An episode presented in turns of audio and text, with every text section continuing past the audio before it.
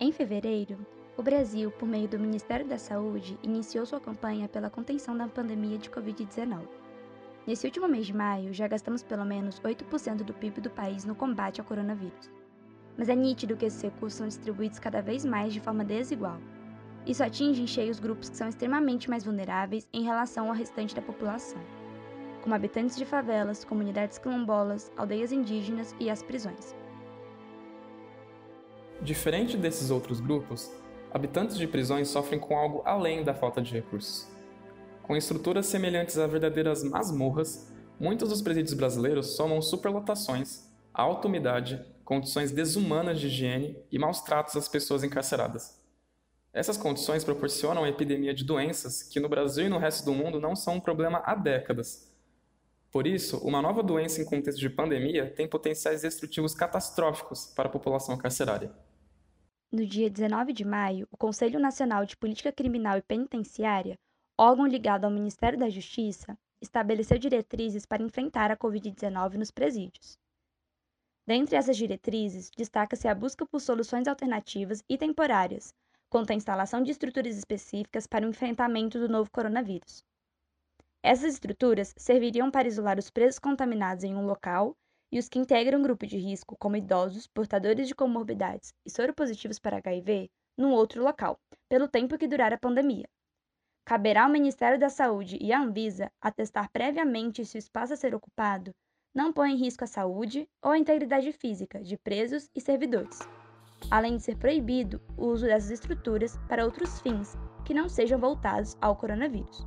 A proposta de manter presos suspeitos de terem Covid-19 em containers veio do DEPEN, Departamento Penitenciário Nacional, vinculado ao Ministério da Justiça.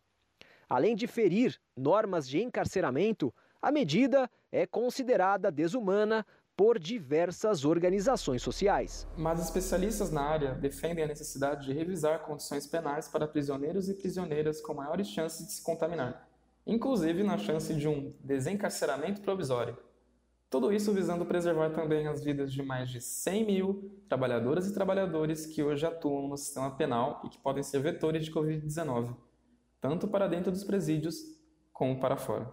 O número de servidores penitenciários infectados saltou quase 500% em maio, segundo o Conselho Nacional de Justiça. E sabendo que no Brasil existem certos setores que são desfavoráveis a esse ponto do desencarceramento provisório e do combate a violações de direitos humanos nas prisões, decidimos chamar mais duas pessoas para nos ajudar a escurecer esse debate, ajudando a entender quais são as dificuldades para resolver esse problema e como as relações sociais no Brasil atravessam essa situação. Nesse episódio, vamos falar com Deise Benedito, que é mestre em Direito e Criminologia pela UNB e especialista em relacionamentos raciais, gênero e segurança pública, além de ex-especialista em Mecanismo Nacional de Prevenção e Tortura.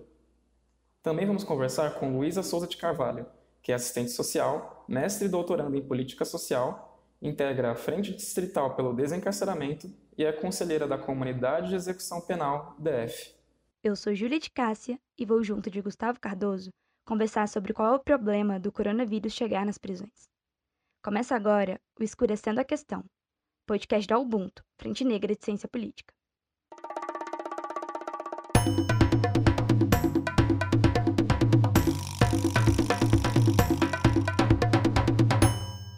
É, dentro do seu conhecimento, que você sabe, é, como você avalia a situação do sistema prisional no contexto brasileiro? Bom, a gente sabe que o sistema prisional brasileiro é um dos piores do mundo, né? E ele vem numa situação pior do que nunca e piorando, considerando as chamadas curvas de contágio, né? Que estão mais acentuadas e ascendentes, e uma testagem inexistente ou insatisfatória é, quando um combate também se dá por meio de um suposto isolamento, mas que dentro dos próprios presídios, então a gente sabe que não há condição de isolamento. E aí a informação, né, da, da superlotação, da insalubridade, ela não é nenhuma novidade. E a gente vem num contexto de pandemia sanitária que isso se torna ainda mais agravante.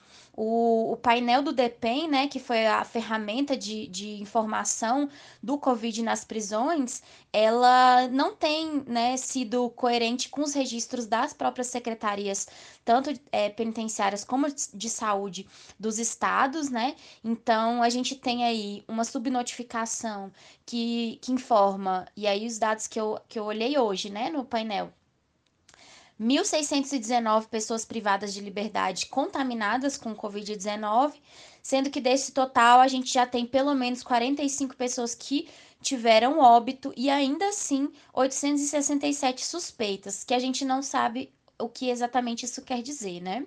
Então a gente vem num cenário de motins em vários presídios nacionais, devido a esse contexto, né, a todo o recrudescimento é, que as administrações penitenciárias têm imprimido.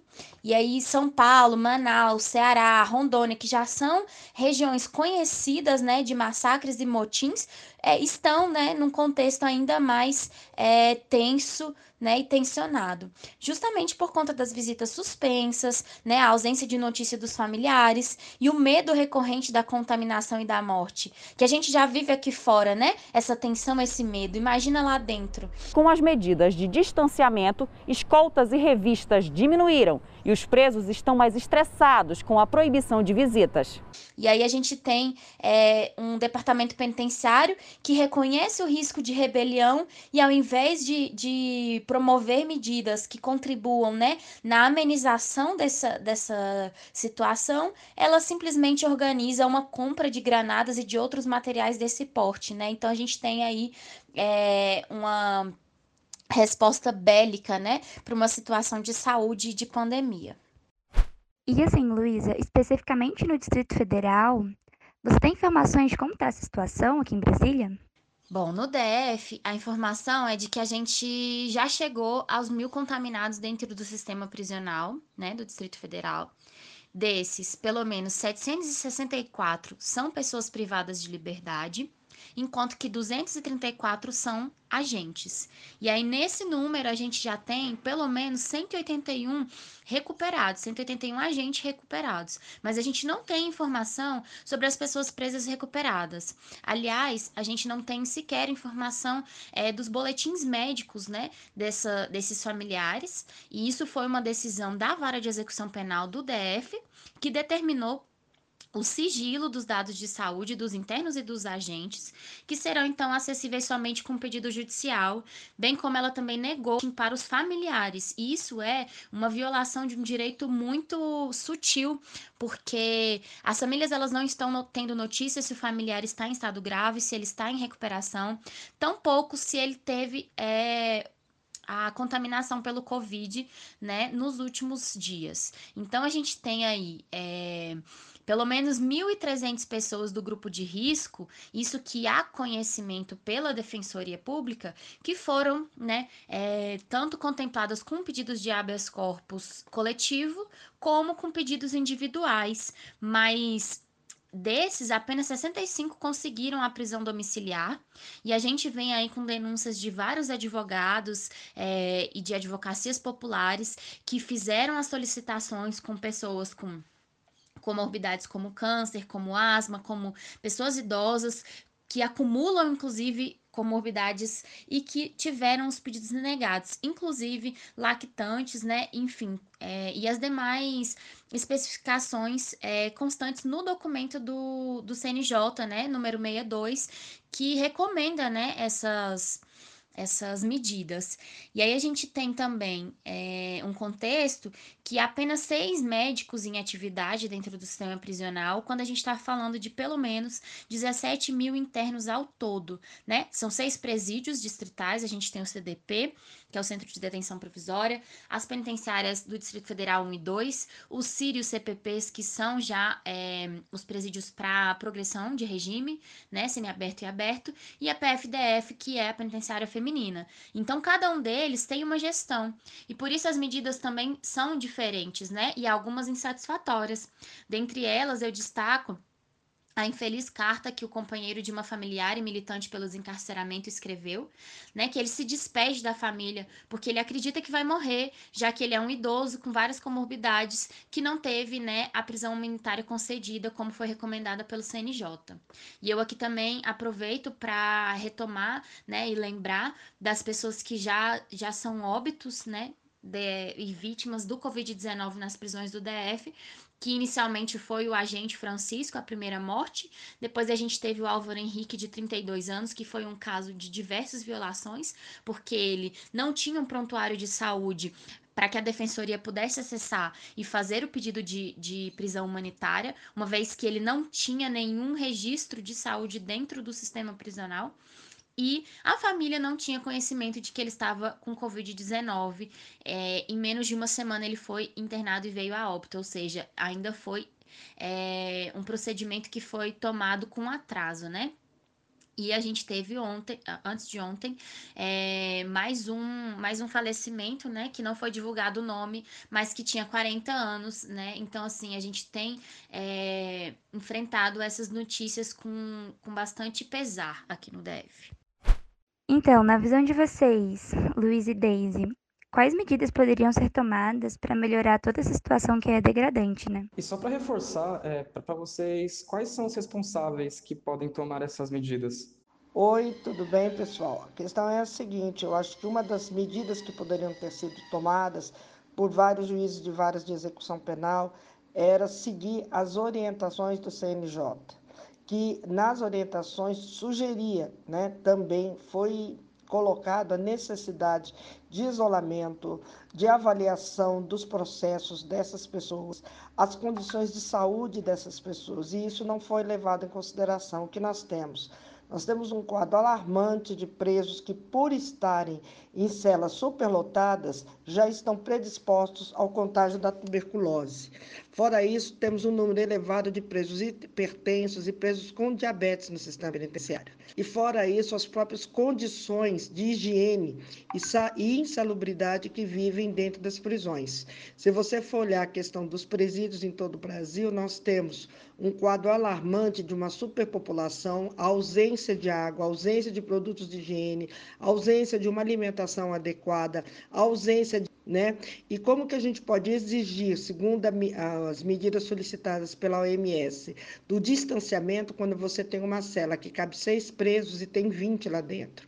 Como que você pode falar da questão de equipamentos individuais para os funcionários, quando isso também não foi distribuído para os funcionários do sistema penitenciário. Muitos deles jamais foram treinados para uma situação semelhante a essa, e a, e a questão também é a distribuição de máscara para os presos.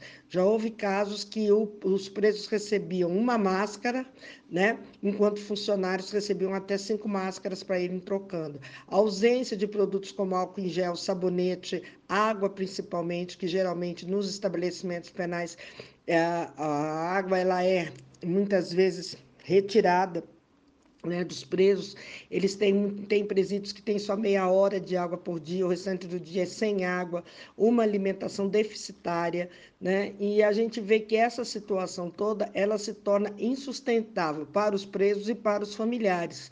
Né? Houve várias manifestações nesse sentido da liberação de kits de higiene, kits de limpeza, produtos de limpeza para o sistema penitenciário eu vejo como uma das situações mais alarmantes, porque quando você não tem o número real de presos recuperados, você não tem a notificação, o preenchimento dos dados necessários, principalmente pelo item raça-cor, isso é mais alarmante. E fora a prática, né, que está dentro da prisão sem poder respirar, né, sem poder tomar sol da forma devida que deve ser tomado sol, tudo isso alastra ainda mais a questão da contaminação no interior desses estabelecimentos penais. Isso, essas situações se reportam muito aos porões dos navios negreiros, né? Onde os presos ficavam em meio de fezes, no meio de água suja, no meio de alimentos, em meio de vômitos. Quer dizer, a gente vê os estabelecimentos penitenciários superlotados reproduzindo né, a questão imunda que foi o transporte de africanos para o Brasil, em condições subhumanas, e isso a gente vê se repetindo no interior dos estabelecimentos penais. A gente não tem condições de é, imaginar como que esses presos tossindo como eles tossem normalmente pela tuberculose, imagina com a questão do coronavírus.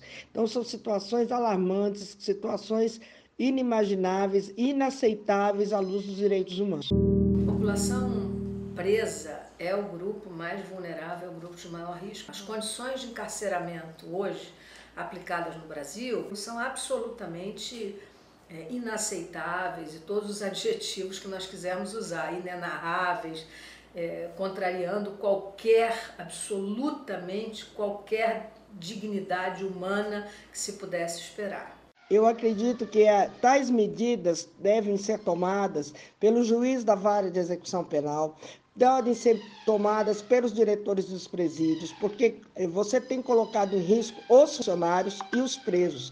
Esses funcionários que não têm equipamentos, esses funcionários que não têm a preparação para trabalhar com toda essa situação do Covid-19, eles trabalham com medo, sem contar o número baixo de agentes de saúde que trabalham no interior do sistema prisional. Isso é uma situação gravíssima, porque a maioria, quem corre com os presos doentes, quem faz o tratamento de presos, geralmente no sistema, são os próprios presos que têm um pouco de conhecimento da área de saúde. E esses presos é que estão também na linha de frente, que são aqueles que são responsáveis pela limpeza, pela organização, pela distribuição do alimento, pela distribuição de remédios no interior dos presídios. São aqueles que fazem a limpeza, que distribuem comida, que fazem a faxina nas, nos pavilhões. Então, geralmente, esses presos são expostos de uma forma assustadora. E aí, os funcionários em condições degradantes também de trabalho, quer dizer, você tem um número de, de funcionários afastados, pela Covid-19 em quarentena, você tem esses presos ocupando o lugar desses funcionários, muitas vezes fazendo esse trabalho sem os equipamentos necessários, sem os produtos de higiene necessários, voltando para suas celas. É uma situação armante e degradante. É urgente desencarcerar. Não há outra medida, não há condições reais e comprometidas com o combate ao Covid-19 sem isolamento social mínimo, que eu reitero é impossível em celas que já são pequenas, que já descumprem os princípios da individualização da pena, é, as regras de Mandela, a própria lei de execução penal, e que nesse momento é um grande vetor de contágio e contaminação. Então, nesse sentido, a recomendação número 62 é, de 2020 do Conselho Nacional de Justiça, ela aponta essas medidas né, de desencarceramento, considerando aí inúmeros fatores, é, principalmente dentre eles pessoas que estão inseridas nesses grupos de risco, pessoas que, que têm comorbidades, que estão lactantes, que estão grávidas, que poderiam é, ter a sua progressão de regime em 90 dias, pessoas que são presas provisórias, né? Então, todas essas recomendações do CNJ, se elas fossem é, atendidas na prática, na prática, é, elas já gerariam né, um grande desencarceramento e, e poderiam realmente ser efetivas no combate ao Covid-19 dentro dos presídios. É, mas, infelizmente, ela também é concebida né, pelos juízes das varas de execuções penais e das varas criminais como recomendações. E aí é, fica realmente é, na responsabilidade da caneta desses juízes decidir. Né? E a gente já teve aí denúncias a nível nacional de pessoas que tiveram o habeas corpus negado e, e foram é, não só contaminadas, como vieram a óbito, e pessoas que ainda não, tivesse, não, não tiveram né, o, o habeas corpus julgado e que também, é, enquanto aguardavam, é, vieram a óbito. Então, acredito que a, a recomendação ela já é a, a medida mais necessária e, e a melhor medida mesmo para essa situação. Como a Daisy bem colocou, né, é uma responsabilidade principalmente da vara de execução penal, porque é quem determina, né, sobre essas solturas é, e também das varas criminais, que determina sobre as prisões preventivas e provisórias. Então, essas recomendações são dirigidas diretamente a esses profissionais, né? E a gente está falando de juízes que têm, né, é, por meio da sua atribuição, executar o direito à justiça. Mas essa justiça a gente sabe tem pendido muitas vezes, né, é, por um lado injusto. E aí a gente tem outros organismos que poderiam contribuir nesse sentido, que são as secretarias de administração penitenciária é, dos estados, o próprio departamento penitenciário, as gestões prisionais de cada unidade, porque se houvesse um compromisso né, é, e uma unidade, entendendo a realidade prisional, todas essas é, instituições estariam conversando, priorizando é, não só né, o cumprimento da pena com a garantia de direito estabelecida na lei de execução penal, como é, o direito à vida, né, que é um direito ainda assim é, garantido às pessoas privadas de liberdade sob tutela do Estado. E aí, um adendo, é, a gente tem é, algumas, alguns pedidos chegando à corte, né? Chegando ao STF, que tem resistido a essa pressão de soltar e, e atenderam apenas 6% dos pedidos, né? Pelo menos 20 pedidos foram concedidos, é, de um total de 700 pedidos feitos, né? E as ações coletivas também foram barradas. Então, a gente vem é, num cenário de responsáveis se desresponsabilizando, né? Ao tomar essas medidas. E na análise de vocês, até que ponto, quando a gente trata dessa situação, a gente está falando de uma dinâmica necropolítica? A questão da necropolítica, é, ela sempre, para a população pobre negra, sempre ela existiu. Né? A necropolítica sempre foi definido quem vive e quem morre nesse país. Né? Sempre foi definido quem tem que viver com qualidade de vida e quem não tem qualidade de vida.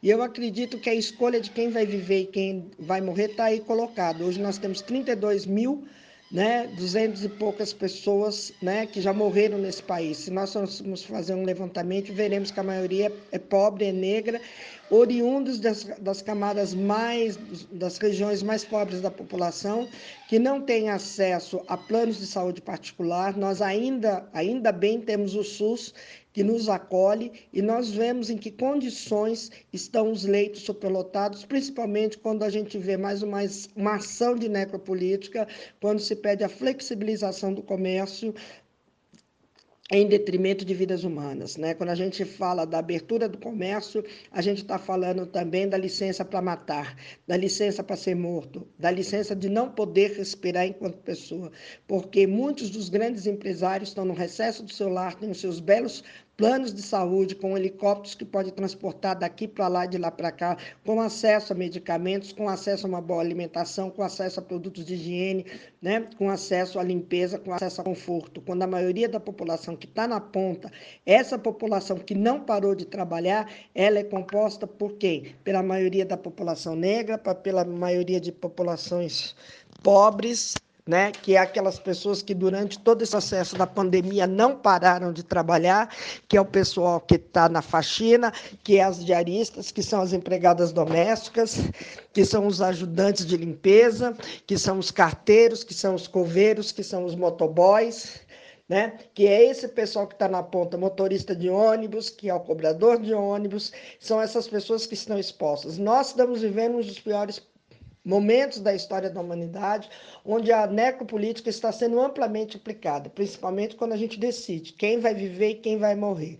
Então você tem que trabalhar para não morrer de fome, né?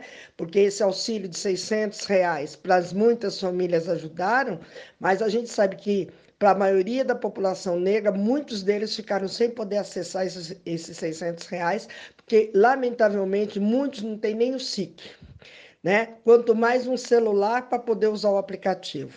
E a gente sabe que quem está aí é a população negra, é a população pobre. Sem contar que, lamentavelmente, a questão do Covid já atingiu os quilombos, atingiu é, as aldeias indígenas, e isso é alarmante. Então, a gente está vendo em curso uma política de morte. Ou você morre pelo coronavírus, ou você morre a tiros. Né? Então, a gente está vivendo uma situação que o que está se colocado para a população negra enquanto necropolítica é o coronatiros. Né? E agora, possivelmente, virá precedido de coronatiros, gás e bomba. Essa é a nossa realidade, tá?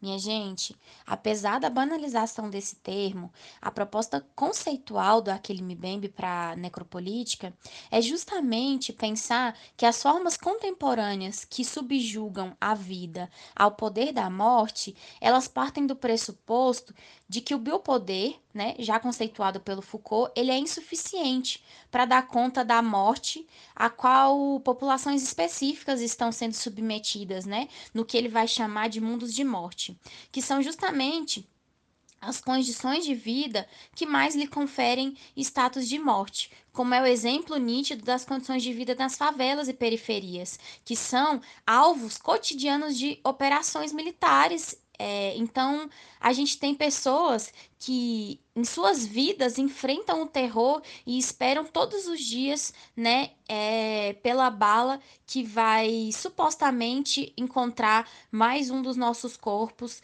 né, como foi o João Vitor assassinado semana passada. Então, nesse sentido, os presídios eles são também esses mundos de morte.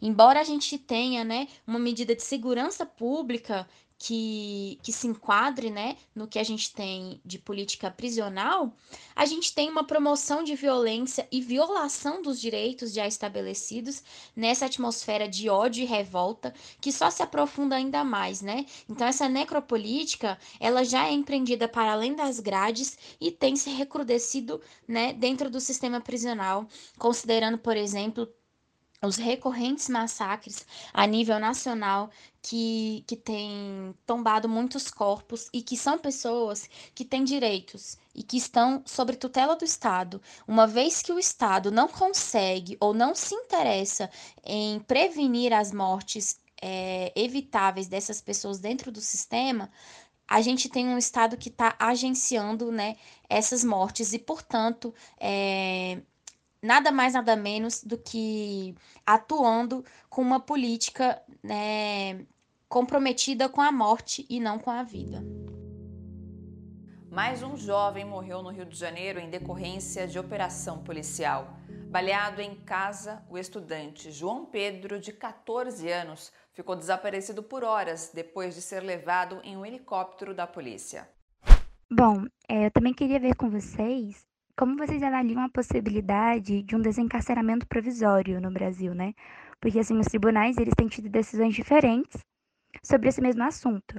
Por exemplo, o STJ deu habeas corpus coletivo para presos de Minas Gerais e negou para os de Brasília. Na opinião de vocês, o Poder Judiciário está unido na proteção do direito dos presos ou não? Como vocês avaliam isso? Bom, é exatamente isso, né? A gente vem num contexto é, judiciário bastante incoerente, considerando aí dentro da agenda nacional pelo desencarceramento, a gente tem acompanhado decisões é, bastante diferentes e até divergentes, né, no que diz respeito à recomendação 62 do CNJ e os pedidos de prisão domiciliar humanitária. Então, é, a gente defende que o desencarceramento provisório é a única possibilidade efetiva de combate ao Covid-19 prisões, né, é necessário e urgente desencarcerar para que a gente tenha o mínimo, né, estabelecido de distanciamento como a Desi bem colocou, né? É, o nível de contaminação de outras doenças já é muito mais alto dentro do sistema do que fora, e aí o Covid-19 ele entra, né, como é, um agravante nesse contexto. Sem contar que a gente está falando né, de um país que tem 40% de pessoas presas sendo apenas no regime provisório, ou seja, pessoas que estão presas com evidências e não com provas.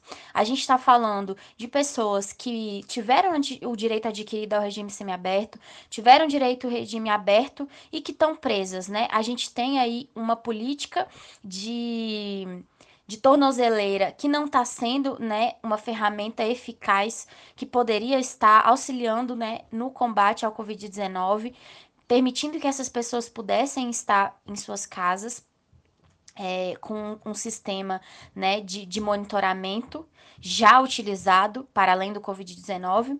E a gente está falando né, de dois meses. Está ali ansiando a liberdade, né, esperando e aguardando por ela.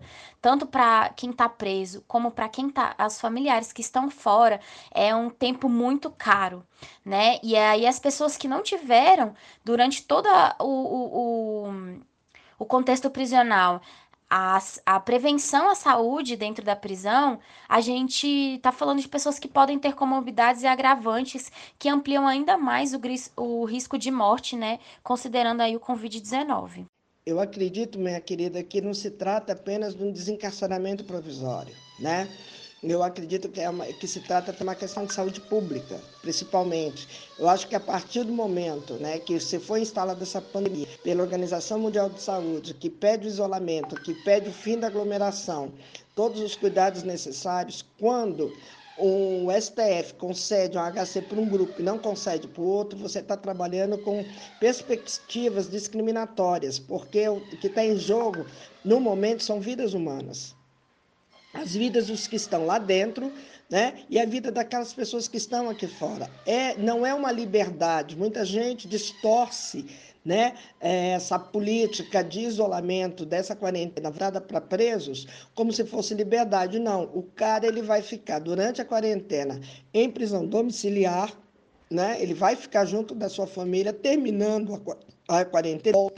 O processo de desencarceramento ele deve ser muito mais amplo. A questão de desencarcerar no Brasil passa por aquilo que eu mesmo fiquei, seria impedir que novas prisões sem necessidade fossem realizadas. Né? E infelizmente, lamentavelmente, é isso que acontece. Quando a gente fala do processo de desencarcerar, também é você colocar na rua definitivamente pessoas que já cumpriram sua pena, pessoas que estão condenadas em regime semiaberto e estão no regime fechado, né? Uma avaliação mais profunda dos processos dessas pessoas, sem contar que a maioria das pessoas que se encontram, dos presos que se encontram hoje atrás das grades, são a maioria são presos provisórios, que ainda estão aguardando o julgamento. Isso é uma coisa seríssima, porque a pessoa pode vir a se contaminar lá dentro, vários presos podem vir a falecer estão sob a responsabilidade do Estado, quando esse Estado passa a ser o responsável pela custódia e diretamente ou indiretamente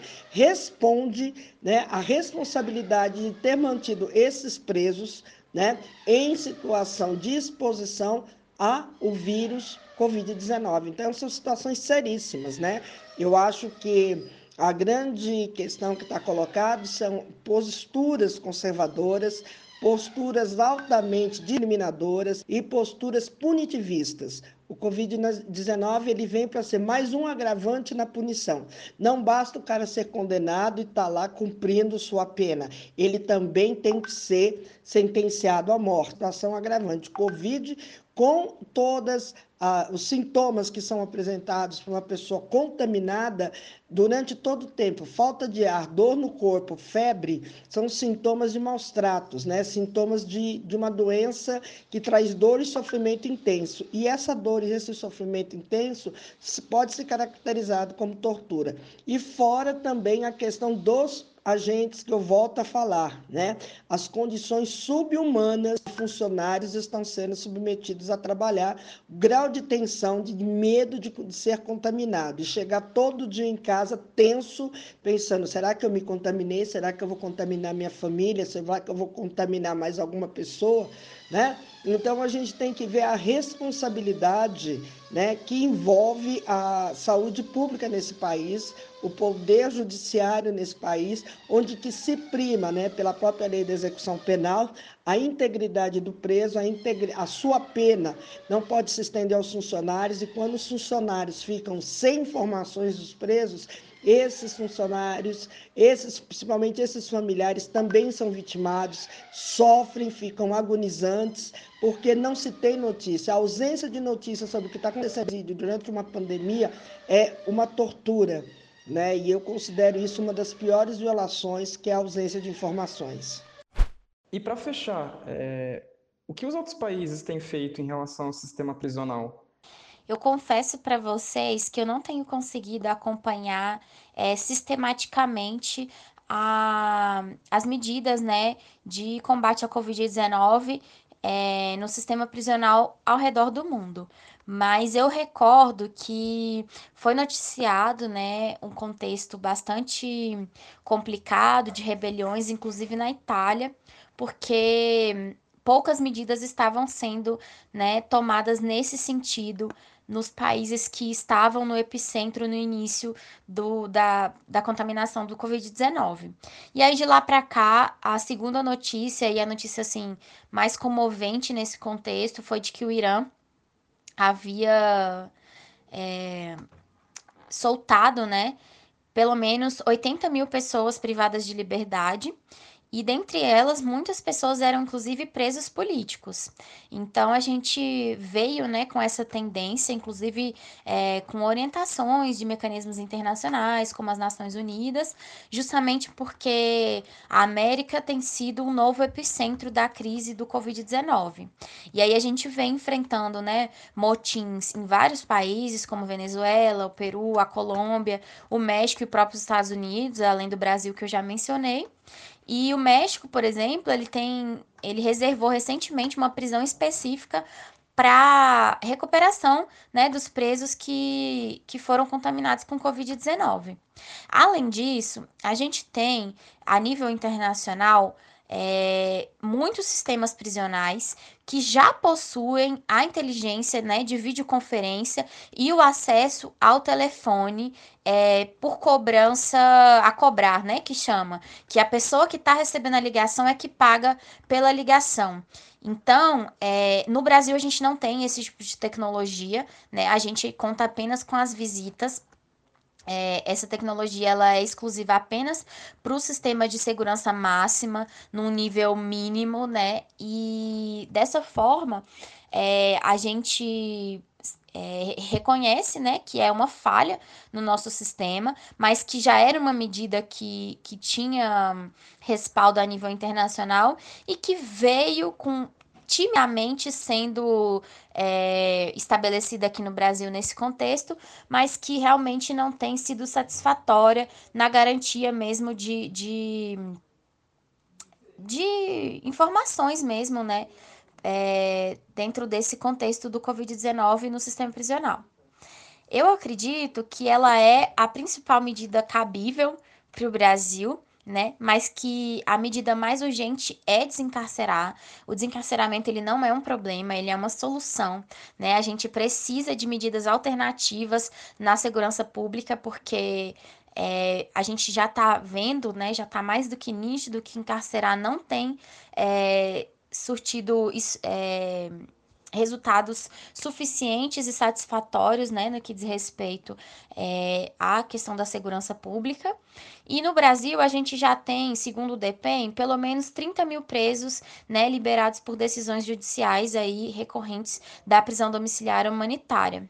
Então, eu acredito que ampliar, né, esse número pode ser a medida mais cabível, mais necessária e mais urgente para o Brasil nesse momento, porque é urgente que as famílias possam ter acesso, né, tanto as pessoas presas como as pessoas que estão aqui fora ansiosas e aflitas, né, por notícias. E, e nesse sentido, eu aproveito o espaço para fazer uma denúncia, né, do que eu tenho visto é, e tenho tentado acompanhar com muita dor né, é, a tortura a qual tá, está submetidas as familiares, né, das pessoas privadas de liberdade, mães, irmãs, esposas, filhas, né, dentre outras, que estão sem notícias de seus entes, da mesma forma que as pessoas privadas de liberdade também não têm notícias de seus entes aqui fora. E a gente sabe, né, os quanto, o quanto esses laços são indispensáveis, né, são extremamente importantes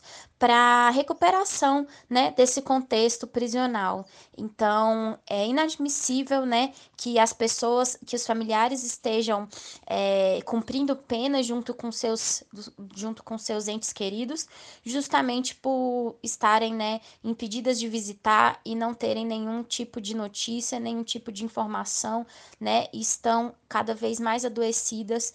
É, eu acompanhei uma situação de uma familiar que recebeu a notícia, né, por um vídeo que uma pessoa que estava no hospital gravou e ela reconheceu o seu familiar, ela não tinha recebido nenhuma notícia sobre o quadro de saúde dele, né, e ela passou mal. Foi uma situação extremamente violenta, né, porque ela já é uma pessoa de idade, já é uma pessoa com comorbidades que que precisa de cuidados e que também é cuidadora de uma criança com necessidades especiais. Então foi uma situação muito agravada né, e que tem sido recorrente a denúncia desse tipo de situação, né, pessoas que estão aí é, sem conseguir dormir, enfim, enfrentando todo tipo de, de sintomas depressivos, né, que o próprio contexto de pandemia e quarentena já tem sido, né, um vetor, e ainda mais quando você tem um parente, né, um familiar, um ente querido dentro do sistema prisional e principalmente sobre as condições às quais eles estão sendo submetidas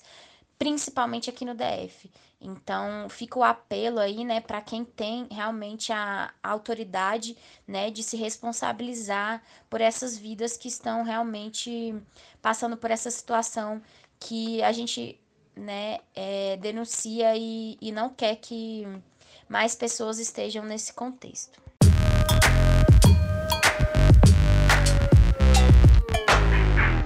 Bom, muito obrigada. Vocês foram maravilhosas. Foi muito, muito bom entrevistar vocês, conversar com vocês. Eu aprendi muito. Eu espero ver vocês por aqui e pelas nossas redes sociais mais vezes. Eu e Gustavo estamos muito agradecidos. Sim, inclusive, se vocês quiserem já divulgar suas redes sociais aqui, seus futuros projetos, para a gente acompanhar também, porque vocês sabem, né? A gente adora uma live ultimamente, algum projeto relacionado a isso na internet, então Sim, estão livres aqui para divulgar e espero que a gente possa continuar essa parceria muito mais vezes. Ah, que é isso, gente. Eu que agradeço pelo pelo convite, né, e pela confiança de poder contribuir nesse nesse episódio, né, trazendo um pouco do que do que a gente tem, né, denunciado sobre o COVID-19 nas prisões, sobretudo no Distrito Federal. É, é um esforço muito coletivo, né? E eu tento aqui trazer a, a participação né, de, de pessoas e de movimentos que são extremamente comprometidos com, com essa luta e com esse contexto, né? especialmente o Infovírus, que tem feito um trabalho essencial né, na, na questão da transparência das informações, cruzando dados é, e acompanhando os noticiários e defensorias e de, demais é, organismos, né? Então, eles têm uma plataforma chamada Infovírus no Instagram que, que tem né, é, atuado nessa direção de, de trazer as informações, bem como outras entidades, né? Como a Agenda Nacional pelo Desencarceramento e as frentes distritais e estaduais é, os conselhos da comunidade de execução penal, em especial o do Distrito Federal, qual eu faço parte, né? A gente teve uma campanha recente, é, a Pastoral Carcerária e várias outras é, organizações não governamentais, instituições de direitos humanos que têm realmente atuado nesse combate. É, deixo também um abraço para o coletivo Rosas no Deserto, que é um coletivo de familiares, né, organizado é, por pessoas muito queridas e muito importantes que têm enfrentado é, dias muito difíceis, mas que continuam né, é, resistindo a todo esse processo. Um abraço, viu? E, e agradeço mais uma vez pelo convite. Um beijo no coração, muito obrigado e parabéns pelo trabalho que vocês estão fazendo. Tá muito bom, viu? Parabéns para vocês. Beijo no coração. Dia a gente faz uma live. E é isso, pessoal. Continuem atentas e atentos às nossas redes sociais arroba UbuntuNB, para saber quando será o próximo episódio. Com a apresentação de Gustavo Cardoso e Juliette Cássia, o roteiro ficou com Rafael Oliveira e a revisão foi feita por Gustavo Cardoso e Juliette Cássia. Produção e edição de som de Washington Erris. Nesse episódio, utilizamos áudios da ONU Brasil, SBT e TVT. Até mais! Até a próxima!